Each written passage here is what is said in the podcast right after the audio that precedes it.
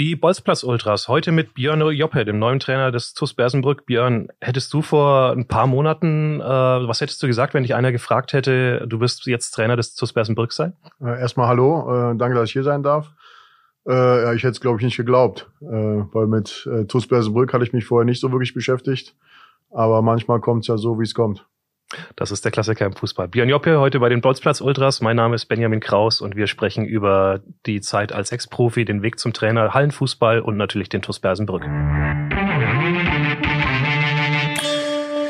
Bolzplatz Ultras, der NOZ-Podcast zum Amateurfußball in Osnabrück und Umgebung.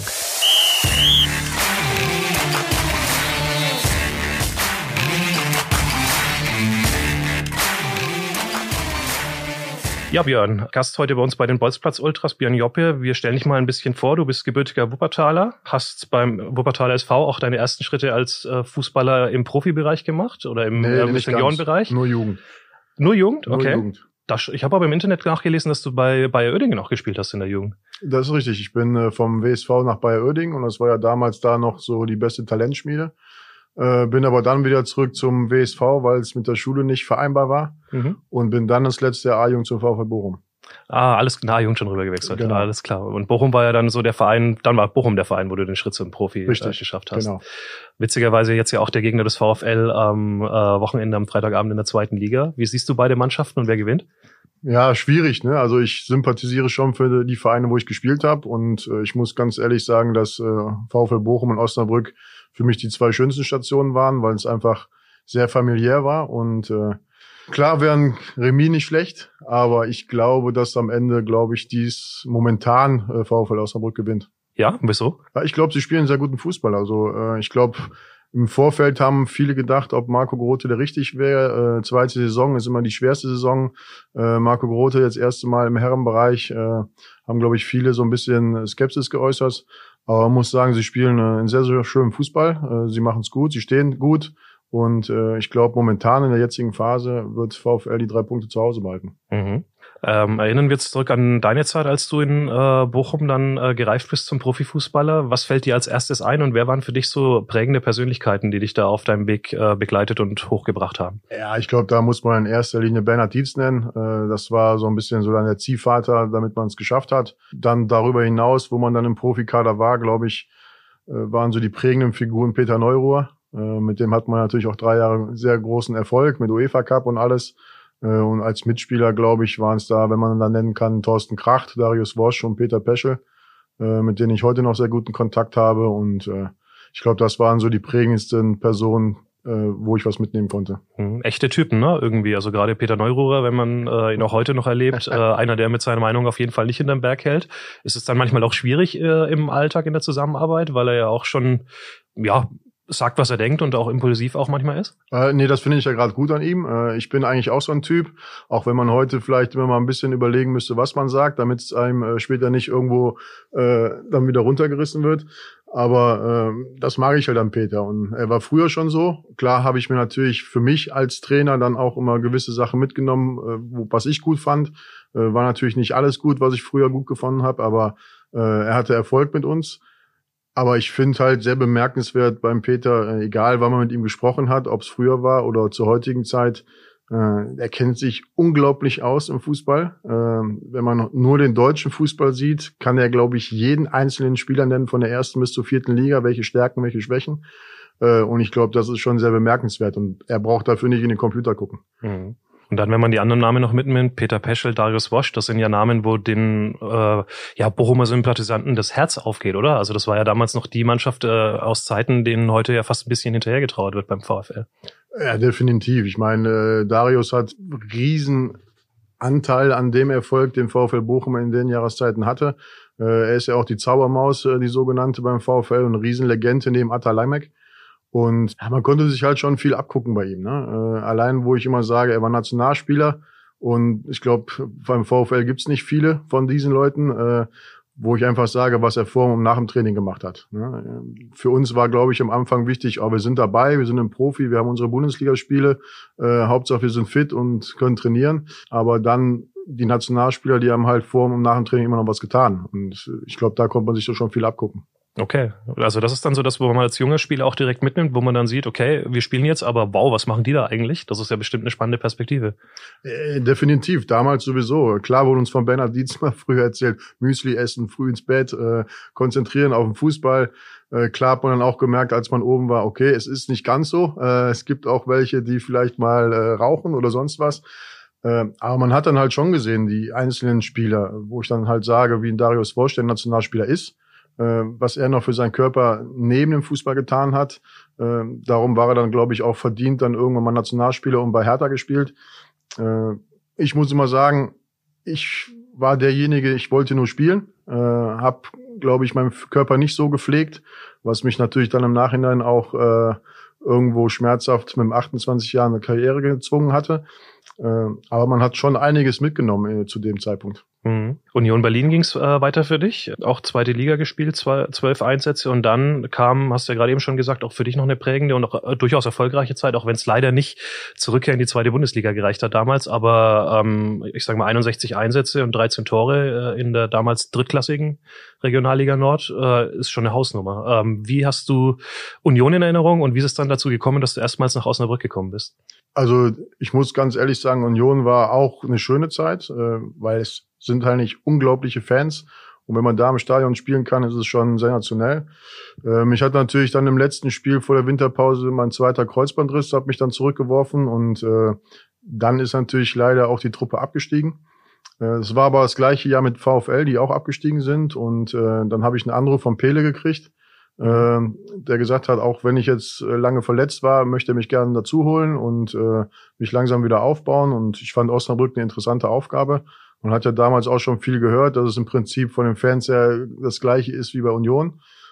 Ja, und so bin ich dann zum VfL gekommen. Und äh, ich muss sagen, es waren zwei wunderschöne Jahre hier. Wir hatten, glaube ich, auch im ersten Jahr äh, viel Erfolg eigentlich. Haben ja die ersten zwei DFB-Pokalrunden überstanden und äh, sind am Ende knapp am Aufstieg gescheitert. Zweites Jahr lief dann nicht so, wie wir uns das alle vorgestellt haben. Äh, ich glaube auch, das Schicksalsspiel in Essen hat dann so ein bisschen dabei getragen, dass für uns dann der Zug abgefahren ist. Das war das äh, Metzenspiel, glaube ich, ne, mit den vier roten Karten. Genau. Äh, ich glaube, das bleibt auch immer in Erinnerung. Das war ein kurioses Spiel, sag ich mal. Äh, aber das hat, glaube ich, dann auch so ein bisschen so den Nackenschlag für uns gegeben, dass wir dann nicht mehr so, ich will nicht sagen motiviert waren, aber wir sind dann nicht mehr dahin gekommen, wie wir vorher in der ersten Saison waren. Und haben natürlich dann schon zur Winterpause, ich glaube, 18 Punkte waren wir dahinter und war halt nicht so schön. Und äh, ich hatte eigentlich äh, immer das Gefühl, dass ich bei dem Publikum gut angekommen bin, bis dann äh, Pele dann irgendwann mal gesagt hat, äh, weil ich halt nicht die Leistung bringe, bringen wir alle die Leistung nicht. Äh, obwohl ich mit ihm gut zurechtkam, fand ich das nicht so in Ordnung. Und ich glaube, Pele und ich sind da gleiche Charakteren. Äh, wo ich ein bisschen jünger war, glaube ich, noch ein bisschen schlimmer bei mir. Okay.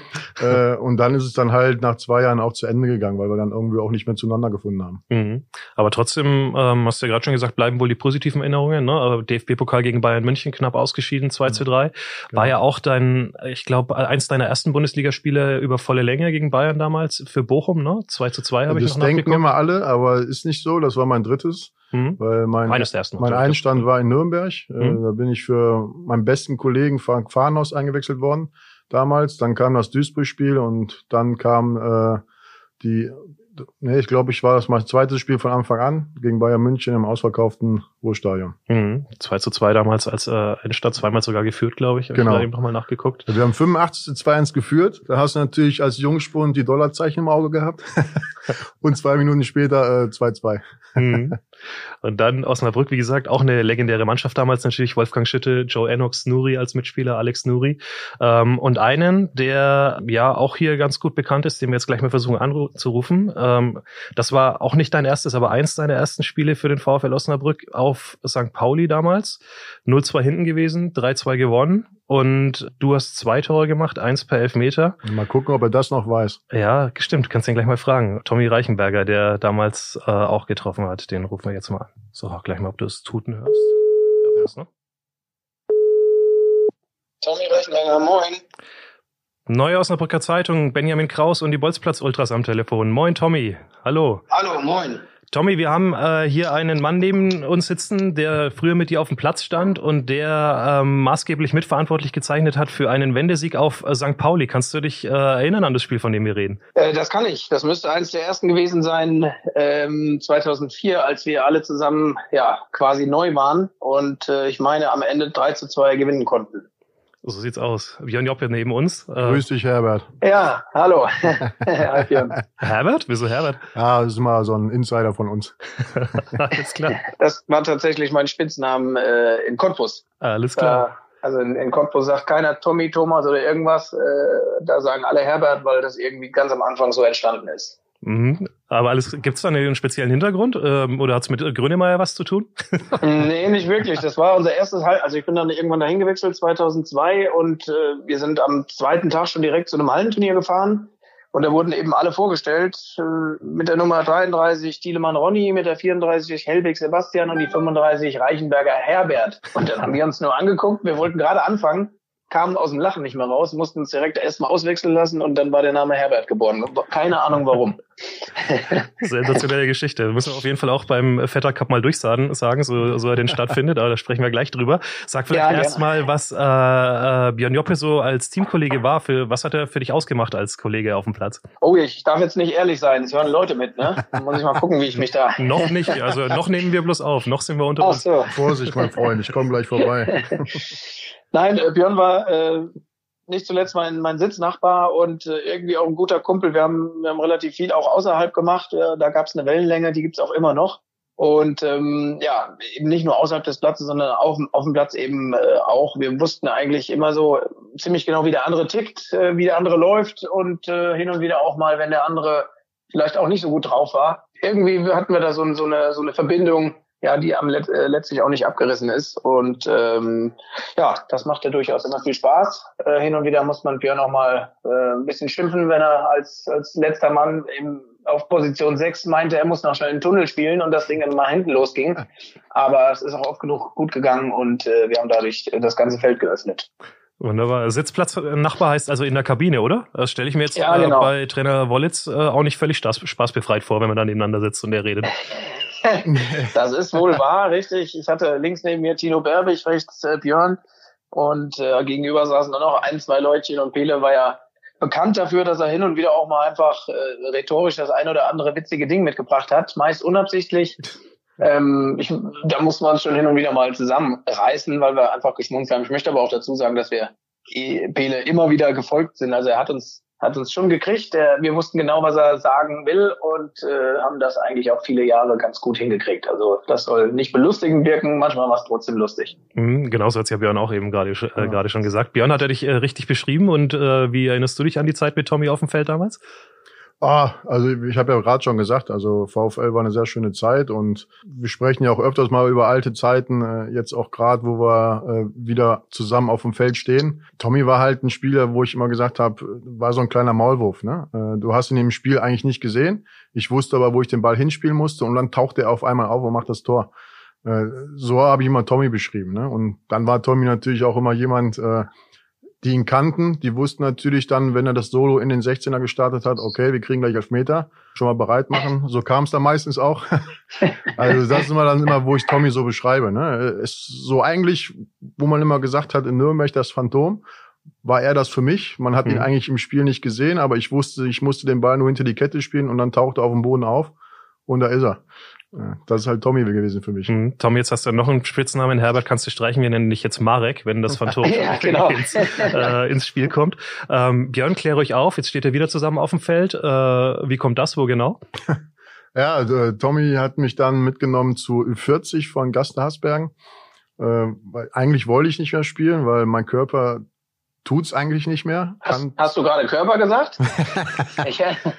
also mein Adonis. Äh, ne? ja. äh, also wenn ich mal spiele, kann ich das, aber ich weiß auch, dass ich danach drei Tage in die Voltaren-Tonne muss. Aber hat Spaß gemacht mit der Truppe. Mit Tommy macht es sowieso immer Spaß und äh, dann bin ich dabei geblieben und jetzt bin ich aber, glaube ich, mittlerweile mehr Trainer bei der Ü40. Mhm.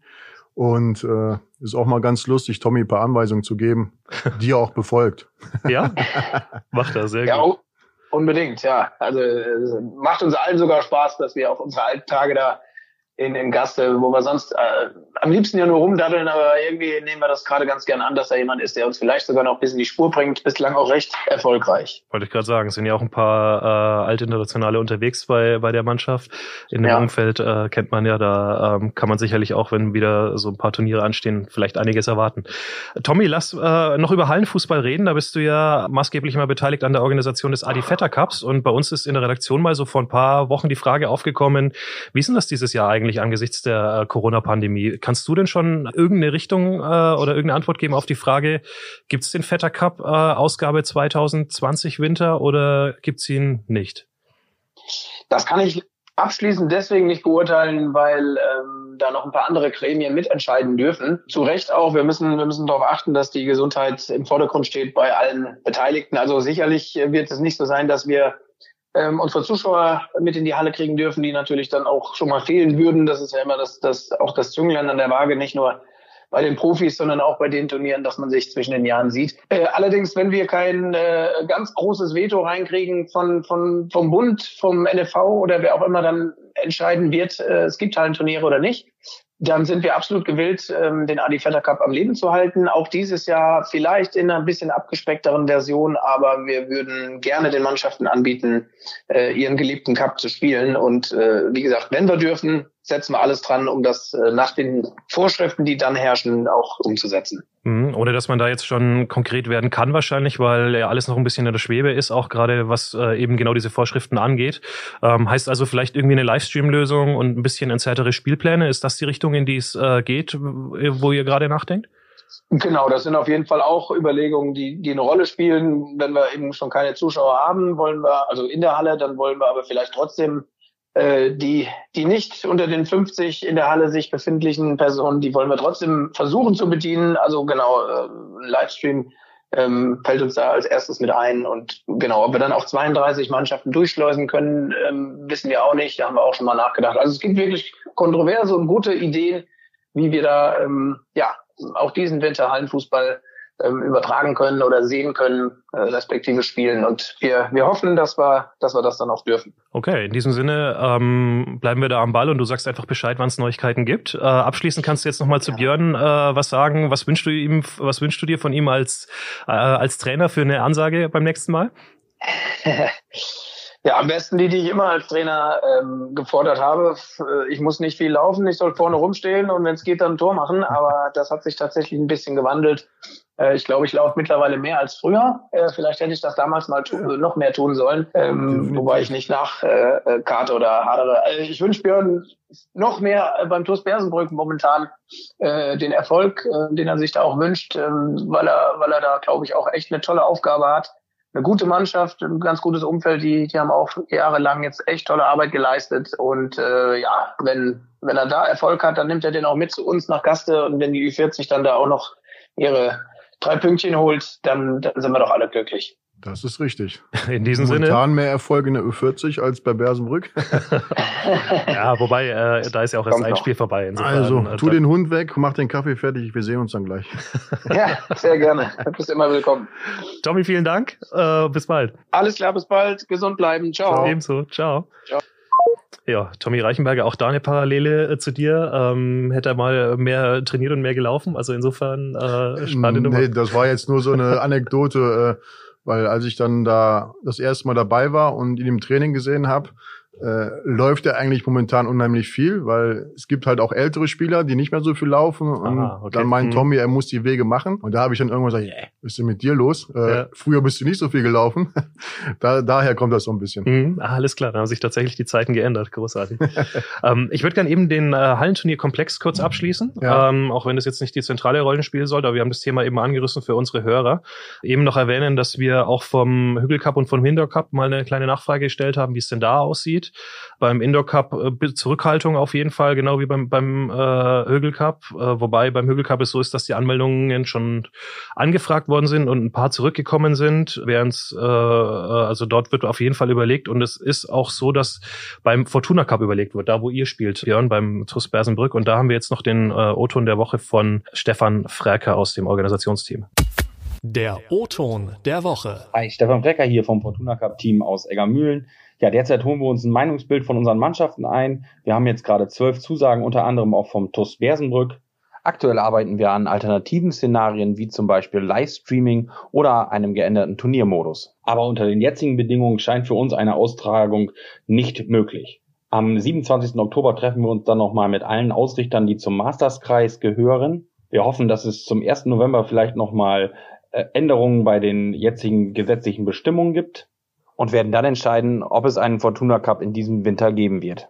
Ja, das dazu. Ähm, Überschrift also äh, abwarten, mal gucken, was passiert. Björn, wie siehst du den Hallenfußball überhaupt generell? Bist du ein Freund davon oder ist das eher nicht so dein Ding? Ja, absolut. Ich habe früher immer schon gerne Halle gespielt und ich liebe Halle. Jetzt als Trainer sieht man das so ein bisschen anders bei den Spielern. Da lasse ich immer nur die spielen, die auch wollen, weil es gibt ja auch immer Spieler, die halt Blessuren haben, die da nicht so gerne hinwollen.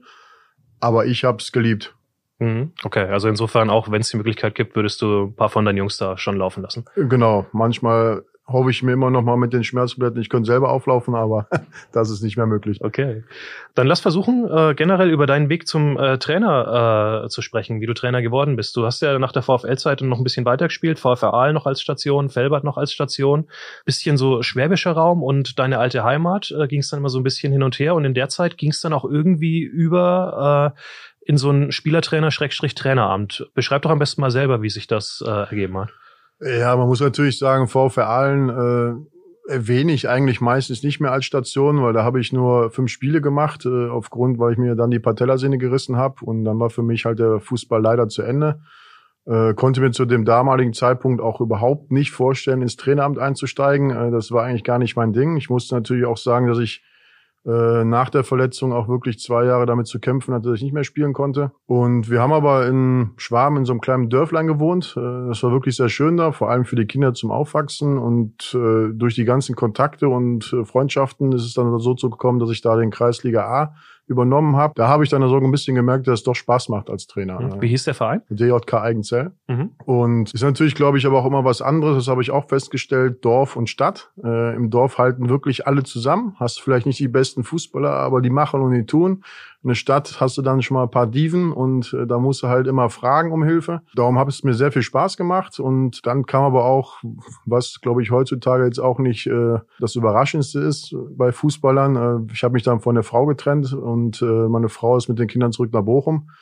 Und da ich ja meine Kinder immer gerne um mich rum hatte, bin ich dann nach Wuppertal gezogen und dann im Amateurbereich Wuppertal habe ich dann meine Kreise gezogen bis dann äh, 2018 die Anfrage von Lok Leipzig kam. Da kommen wir gleich zu. Sag noch mal eben kurz, war also der das aktive Karriereende harte Sache bestimmt, Patellasehnenriss, sehr schwere Verletzung und auch ähm, du hättest ja noch ein paar Jahre vor dir gehabt und hast eben gesagt, du hast schon zwei Jahre gebraucht, um äh, um damit klarzukommen.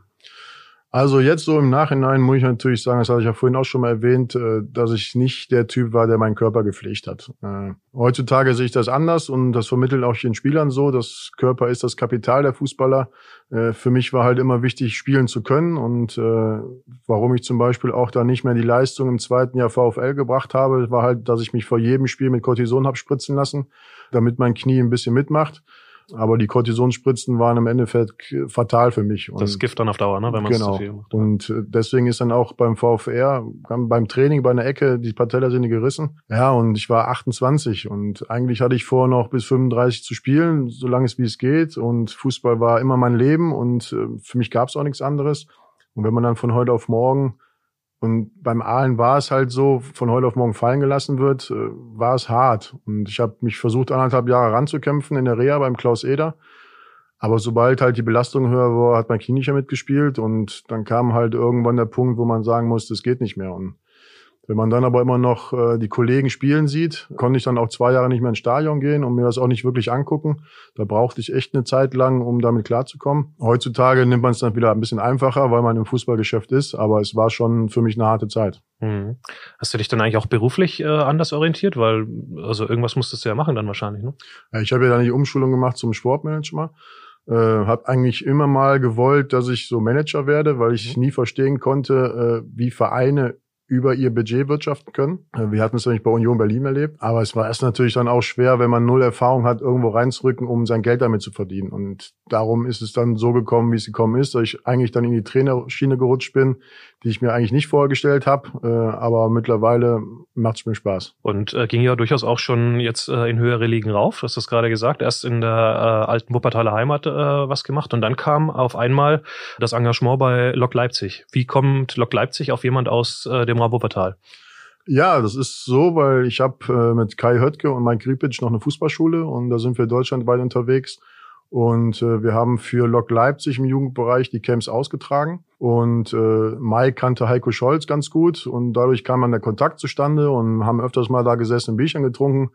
Äh, und dann wurde ich halt vom Heiko gefragt, ob ich mir nicht vorstellen könnte, die Nachwuchsleitung äh, hier zu übernehmen und den Nachwuchs aufzubauen, weil die lag brach, für so einen Verein in den untersten Ligen zu spielen. Und da habe ich gesagt, ja, da habe ich Lust zu, mache ich. Und äh, ja, drei Monate später äh, ging es dann schneller, als man gucken konnte. Mhm. Äh, Heiko Scholz hatte da nicht den sportlichen Erfolg und der Verein hat reagiert und hatte mich dann gefragt, ob ich mir das vorstellen kann und äh, ich habe es dann übernommen. Mhm. So schnell dann äh, als äh, Trainer, Cheftrainer, später ist es dann Teamchef genannt worden äh, aus Lizenzgründen, genau. aber als auf jeden Fall verantwortlicher Mann in der vierten Liga. Ja.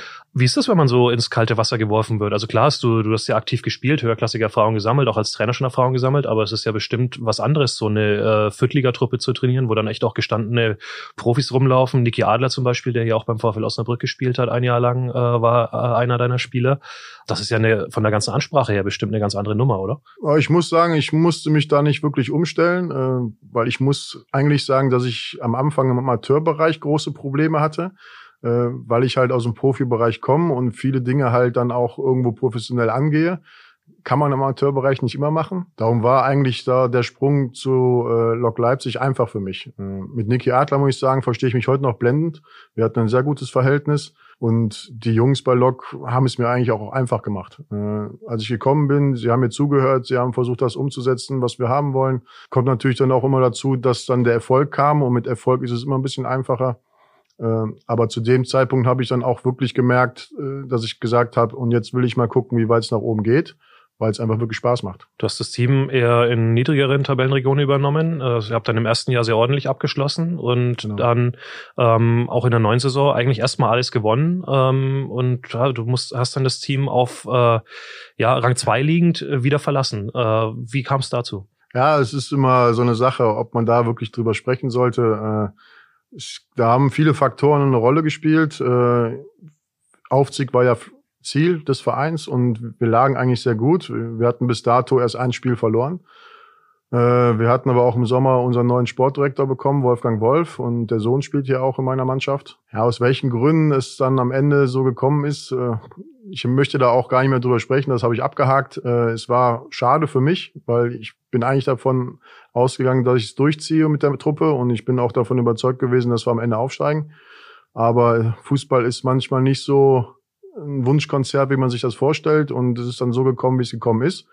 Muss auch sagen, dass ich da auch die ersten zwei, drei Wochen schon mit zu kämpfen hatte, weil war für mich natürlich auch dann mal was Neues äh, als Trainer, dass man da mehr oder weniger gegangen wird, obwohl der Erfolg da war. Aber auf der anderen Seite, man kennt ja irgendwo das Fußballgeschäft und äh, man muss nach vorne schauen und das habe ich getan und äh, mittlerweile bin ich ja jetzt auch wieder untergekommen. Sag kurz was, noch einen letzten Satz zu Lok Leipzig, ein Traditionsverein, große Nummer da auf jeden Fall, auch große äh, Anhängerschaft, aber ähm, zum Teil nicht das ganz einfache Klientel. Äh, hat das für dich in der Arbeit eine Rolle gespielt und wie hast du das wahrgenommen? Ja, aber was meinst du jetzt mit einfach? Ich weiß schon, worauf du ansprechen willst, äh, auf die Rechten wahrscheinlich. Ja, zum Beispiel. Äh, da muss ich aber ganz ehrlich sagen, ja, der Verein hat sich das die letzten 40 Jahre aufgebaut, das Image. Äh, aber innerhalb des Vereins selber und auch die Fans sind gar nicht mehr so. Das sind zwar die Alteingesessenen, die Alten, hast aber vielleicht noch 50, 60 von. Ansonsten sind eigentlich alle überhaupt nicht mehr so.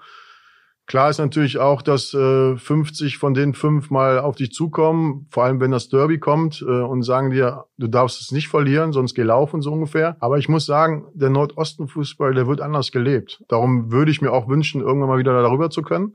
Äh, weil es macht einfach unglaublichen Spaß, da in die Stadien zu fahren. Das ist natürlich auch der Unterschied gegen Regionalliga West zum Beispiel. Es sind viele Traditionsvereine da. Äh, du hast eigentlich immer die Stadien voll. Äh, aber trotzdem lebt der Osten den Fußball noch anders. Also die Mhm. sind wirklich Was heißt das konkret? Also sie sind einfach voll dabei? Genau. Oder? Okay. Also ich habe einfach das Gefühl, die sind noch mehr dabei als dann die Fans im Westen. Äh, auch so nach dem Spiel, vor dem Spiel. Also das Gefühl ist da. Und Mhm. vielleicht kommt es auch dazu, weil wir unglaublich viel Erfolg hatten, nachdem ich da übernommen hatte. Wir hatten ja, glaube ich, ich glaube, ich habe äh, 36 Spiele gemacht und wir haben nur sieben verloren. Ist natürlich dann immer irgendwo so ein Punkt, wo man sagt, man fühlt sich wohl. Aber ansonsten muss man sagen, Lok Leipzig würde ich immer wieder hinwollen. Äh, ein super Verein. Klar gibt's immer Stellschrauben, wo man sagen könnte, da könntest du mal besser machen. Aber es ist eigentlich eine Familie dort und es war eine super Zeit da. Mhm, Okay. Auch ähm, äh, spannendes Bild, dass du zum Nordosten sagst. Gerade hier kriegt man das dann oft selten mit, weil man halt wirklich öfter dann einfach, klar, man kriegt die Skandalmeldungen mit, aber ist in der Liga nicht so unterwegs. Also ich muss dir auch sagen, äh, was mich eigentlich erschrocken hat, ist, jetzt bin ich vielleicht, weil ich Wessi bin, habe ich mich trotzdem immer wieder informiert, was in der Regionalliga West passiert. Aber als ich dann von Lok weg bin, äh, habe ich eigentlich gedacht, für mich als Westen äh, ist es einfacher, jetzt hier einen Verein zu kriegen als im Nordosten. Aber es ist genau umgekehrt. Also ich hatte mehrere Anfragen im Nordosten, im Westen gar keine, weil die einfach sich auch null beschäftigen mit dem Regionalliga-Fußball im Nordosten. Also Okay. sie mussten sich erstmal erkundigen über mich, wo ich jetzt zuletzt war und was hat der Verein erreicht. Und, Mhm. und das hat mich so ein bisschen erschrocken, wo ich sage, dann merkt man halt, dass wahrscheinlich jede Liga ihr eigenes Süppchen kocht. Ah, gerade die, Nordoststaffel ist ja gerade durch den Zusammenhalt auch geprägt. Also die Überlegungen, dass man die versucht hat, mal auseinanderzuschneiden, die es ja kurzzeitig gab. Ja. Also die hat man ja selbst aus der Sicht von hier als absurd wahrgenommen. Ja. Aber äh, wenn ich drüber nachdenke, was du sagst, das stimmt. Ne? Also Matthias Mauksch war mal kurz Trainer in Lotte, aber das war so der einzige, der, wo ich mich erinnern kann, dass der mal rüberkam. Hat dann nicht funktioniert. Vielleicht ist das dann auch irgendwie so ein. Ist Aber ein, weißt du jetzt zum Beispiel, wo der ist?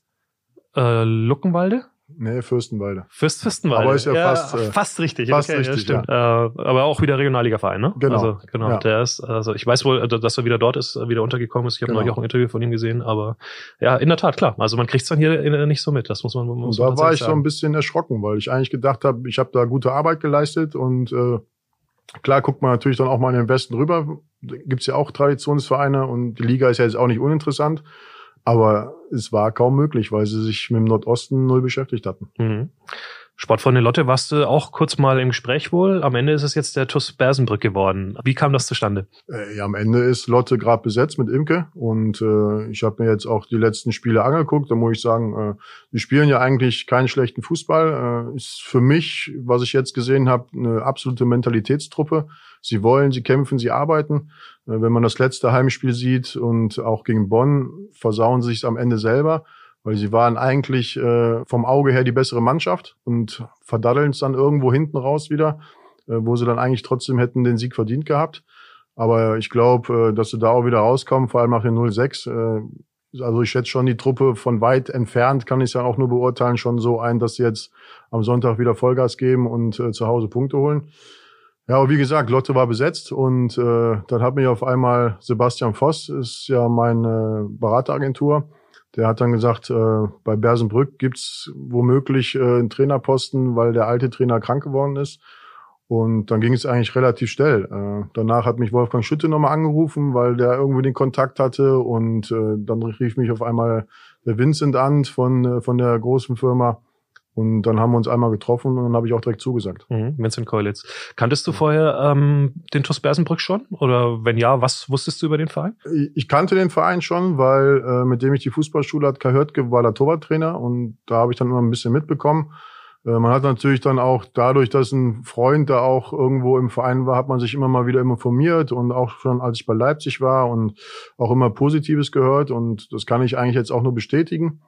Äh, klar ist es immer noch ein Oberligist am Ende, äh, aber wir wollen jetzt daran arbeiten, dass wir professionelle Strukturen da reinkriegen, um dann vielleicht auch mal in den nächsten ein, zwei Jahren mal anzuklopfen in der höheren Liga. Mhm. Momentan ja sicher keine einfache Situation da, ne? Ähm, Mannschaft im Umbruch, sind im Sommer viele Leistungsträger weggegangen nach Lohne unter anderem. Viele junge Spieler dazugekommen, aber äh, ja, Stabilität fehlt vielleicht ein bisschen und dazu natürlich im Hintergrund, ja, die Krankheit von da ich gerade, gute Besserung natürlich auch an dieser Stelle von uns allen hier und der äh, tragische Tod von äh, dem Co-Trainer Emil Jula.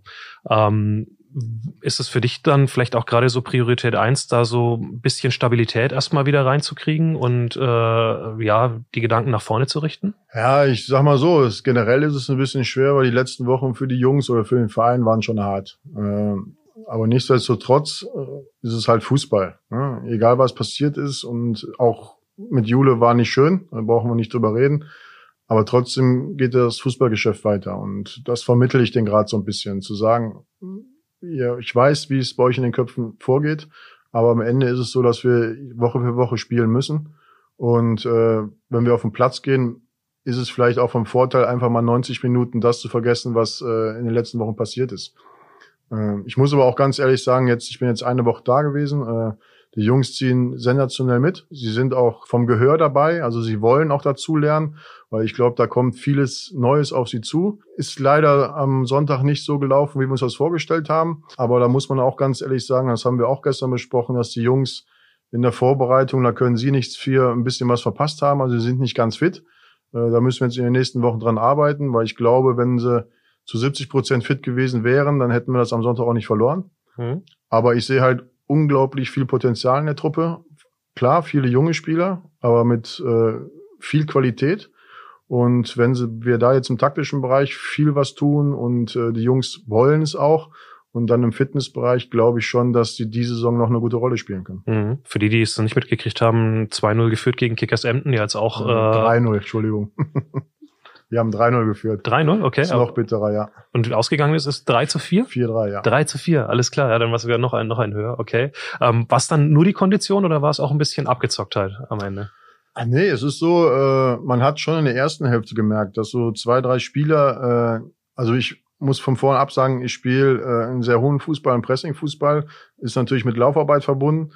Und man hat halt schon in einer halben Stunde gemerkt, dass zwei, drei Spieler nicht mehr in die Zweikämpfe kommen, wo wir am Anfang waren. Darum haben wir auch zu Recht 2-0 geführt. Musste dann zur Halbzeit auch dreimal wechseln. Machen aber trotzdem in den ersten zehn Minuten und zwar das 3-0.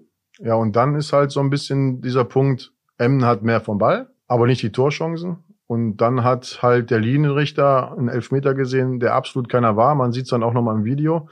Aber da kriegt halt M dann nochmal die zweite Luft. Und da bei uns schon vier, fünf Spieler nicht mehr die Kraft hatten, irgendwo in die Zweikämpfe zu kommen. Und Emden ist jetzt auch keine Blindentruppe gewesen. Also sie haben schon gut Fußball gespielt, äh, machen dann auch schnelles 3-2 und dann kriegen sie die dritte Luft.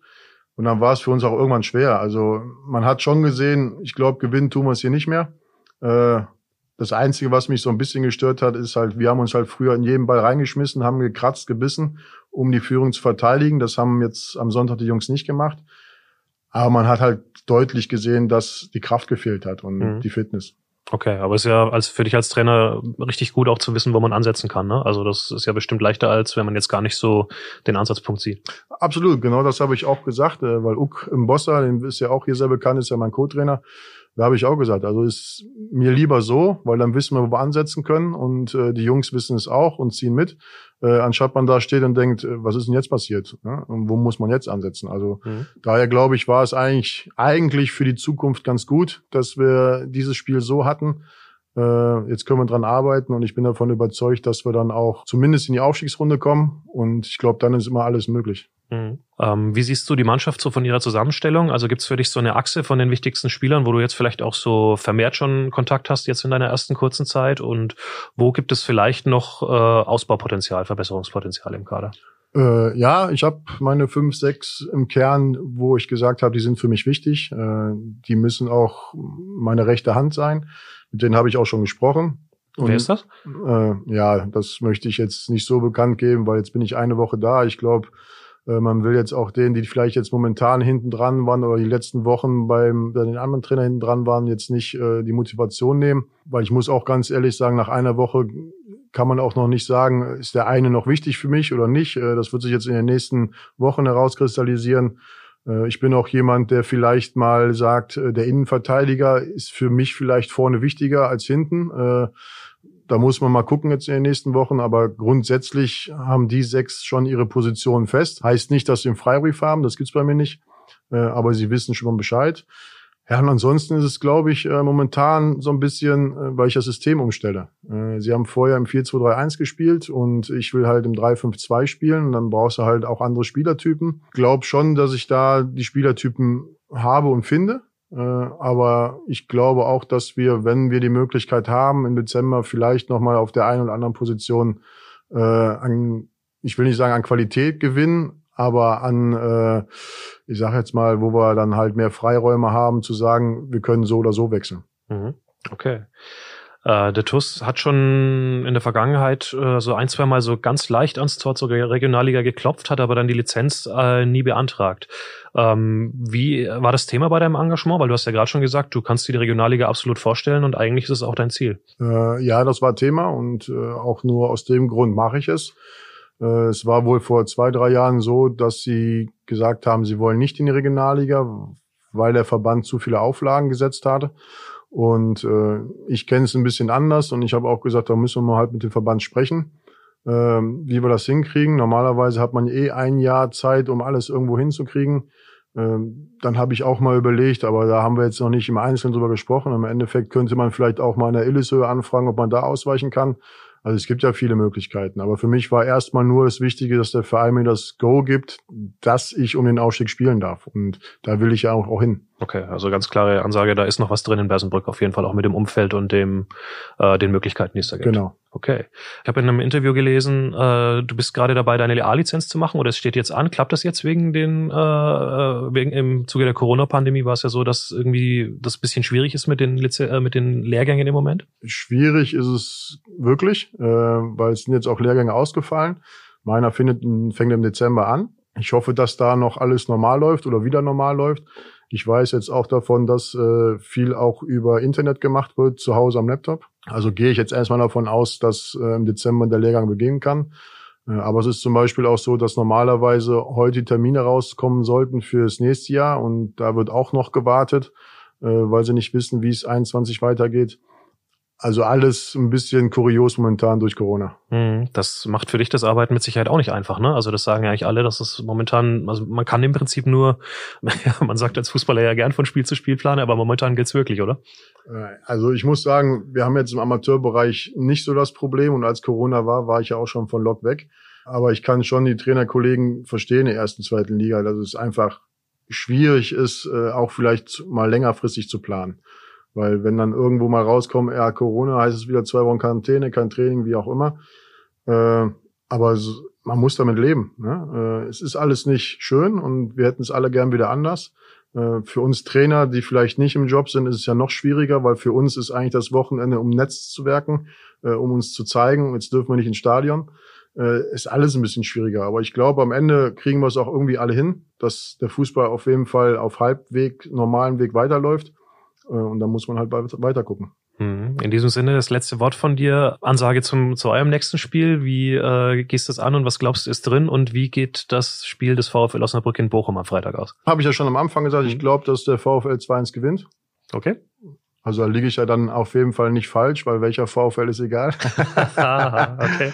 äh, ja, und bei uns ist halt so, wir haben jetzt 4-3 verloren. Wir wollen jetzt die Woche haben wir weiter dran gearbeitet am taktischen Bereich, äh, in der Fitness. Und ist ganz klar, dass wir in Uphusen auch drei Punkte mitnehmen wollen, weil irgendwann brauchen die Jungs auch mal wieder ein Erfolgserlebnis. In diesem Sinne viel Erfolg dabei. Danke Dankeschön. dir, Björn Joppe, für das sehr interessante Gespräch und den wilden Ritt durch alle möglichen Facetten des Fußballs. Das war super.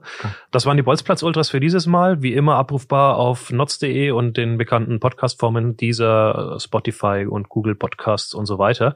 Wir sind spätestens in zwei Wochen wieder da, gehen dann vielleicht auch wieder auf die Plätze raus, äh, gucken mal, was wir dann für interessante Themen für euch haben und bleiben am Ball. Bleibt auch am Ball. Bis bald. Danke. Tschüss. Schön, dass hier sein durfte. Bolzplatz Ultras, der NOZ-Podcast zum Amateurfußball in Osnabrück und Umgebung.